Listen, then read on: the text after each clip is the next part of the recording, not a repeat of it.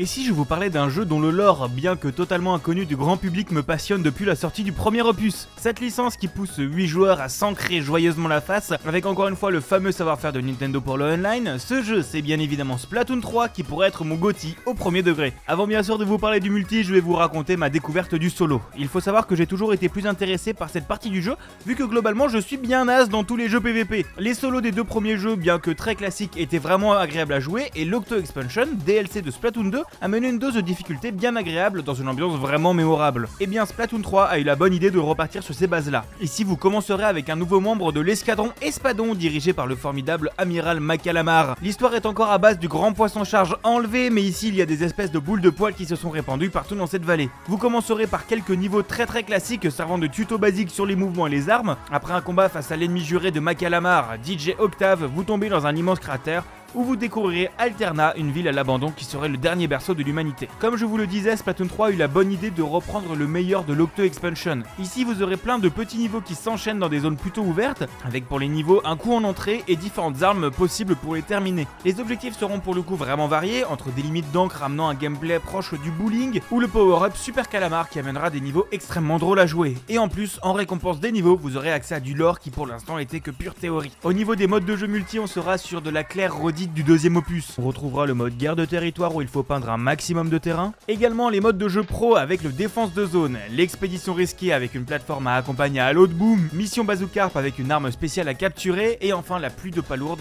avec des coquillages à récupérer avant de les emmener vers l'autre côté. Il y aura également le retour du mode de jeu Salmon Rush qui vous proposera du gameplay coopératif à 4 où vous devrez collaborer pour repousser une invasion de salmonoïdes. Ces salmonoïdes seront soit des pélos de base prenant quelques tirs pour disparaître, ou alors des boss beaucoup plus puissants qui demanderont d'apprendre quelques mécaniques pour réussir à les vaincre et pour récupérer les œufs dorées. Nintendo a bien sûr fait encore une fois un énorme travail sur la direction artistique avec des nouvelles idols qui nous amènent des musiques absolument banger. Un nouveau hub central sera bien sûr présent dans une nouvelle ville très en hauteur, beaucoup plus que dans les précédents et ajoutons aussi pour la première fois des zones inutiles juste pour le lore. Pour terminer, Splatoon 3 est vraiment une merveille. Bon, si vous venez uniquement pour le multi, ce jeu aura un goût de réchauffé puisque globalement ça pourrait être juste une mise à jour du 2, avec quelques améliorations surtout liées aux cosmétiques et quelques armes en plus, ou du suivi annoncé sur deux ans, mais le solo lui montre vraiment tout le savoir-faire de Nintendo là-dedans, en perfectionnant son histoire qui donne vraiment envie d'en savoir plus dans un magnifique récit de post-apo. Si vous n'avez pas le deuxième opus, c'est clairement un must-have pour moi, mais sinon, si vous avez le deuxième et que vous jouez de temps en temps